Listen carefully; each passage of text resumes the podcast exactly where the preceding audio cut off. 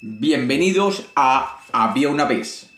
Hoy tenemos un cuento de la isla de Pascua. Bienvenidos de nuevo a Había una vez. Espero que lo disfruten.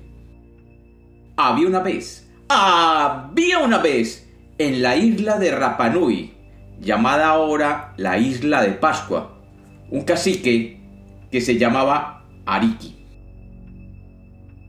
Rapanui había sido un lugar feliz y apacible, pero tenía un problema. Había brujos que hechizaban a la gente que allí vivía. Estos brujos tenían el poder de cambiar el aspecto, por lo que cada vez que estaban haciendo una brujería, cambiaban su forma humana. El pueblo de Rapanui vivía en constante zozobra. El temor se apoderaba de ellos todos los días. Nadie sabía quién sería la nueva víctima de los brujos. Cada vez que se veía un desconocido en la isla, la gente se preguntaba, ¿será acaso este uno de los brujos que nos atormentan? Y a veces, cuando un vecino hacía algo un poco fuera de lo normal, la gente pensaba, seguro que ese es el brujo. Pero pasaban las semanas y los meses y no se descubría la identidad de los brujos. Una mañana, antes de que saliera el sol, el cacique Ariki no pudo conciliar el sueño. Sin poder dormir, se fue a pasear por la orilla del mar. Y de pronto, con los primeros rayos del sol que anticipaban la aurora, vio dos figuras durmientes en el suelo. Se acercó para verle la cara y los reconoció. Eran Itirau y Nuco, dos hombres del pueblo. Cuando se acercó a despertarlos, miró sus cuerpos. El horror le erizó literalmente la piel, pues mientras que las caras eran como las de cualquier mortal, sus cuerpos eran esqueletos. Ariki se dio cuenta que estos eran los brujos. Trató de alejarse en silencio, pero el ruido de sus pasos despertó a los dos, Itirao y Nuku. Ariki los miraba con el rabillo del ojo y se dio cuenta que a medida que estos hombres se despertaban, sus esqueletos se iban cubriendo de carne y finalmente parecían mortales. Itirao y Nuko se levantaron y comenzaron a seguir al cacique. Ariki Siguió caminando mientras los brujos lo seguían. Finalmente Nuco dijo, Buenos días, Ariki. ¿Qué te trae a las orillas del mar a estas tempranas horas? Eh, no, la verdad es que no podía dormir. Me desperté temprano y decidí dar una vuelta, contestó el cacique. ¿Y no viste nada extraño? Le preguntó Itirao. No, no, no, no, dijo Ariki, sin darle importancia. No vi nada raro, solo lo que se ve a estas horas, el mar, los corales, la arena y obviamente las estrellas.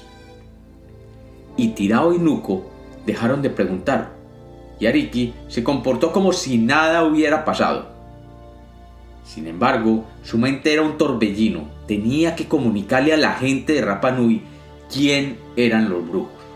Sabía que si llegaba al pueblo y lo contaba abiertamente, esas serían sus últimas palabras, pues los brujos lo harían víctima de un hechizo.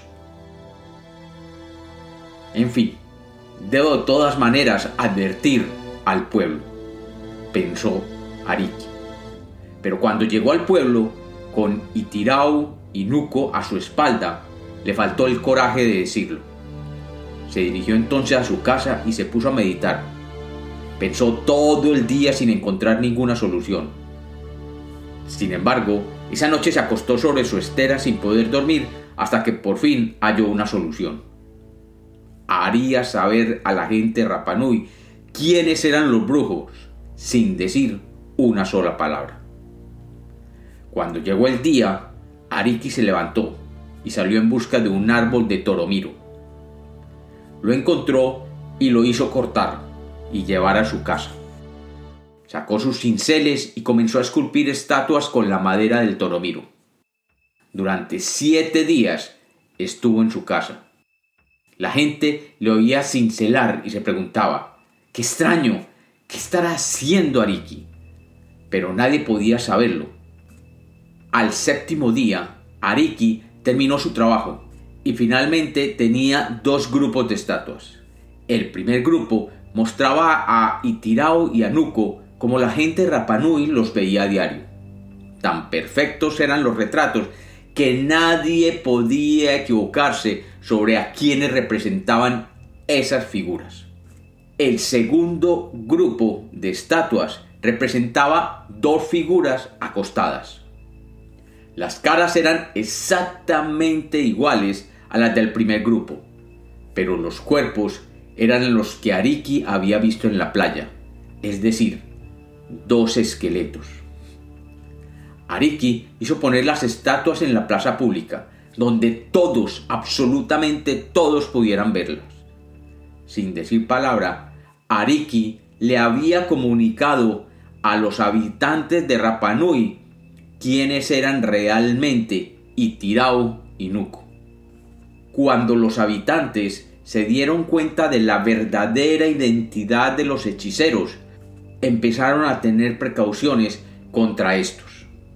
Como ya se conocía su identidad, Itirao y Nuko dejaron de practicar encantamientos sobre las gentes de Rapanui, hasta que cierto día, según cuentan, una mañana los vieron levantarse, recoger todas sus pertenencias, ponerlas en una canoa y perderse de vista en el mar.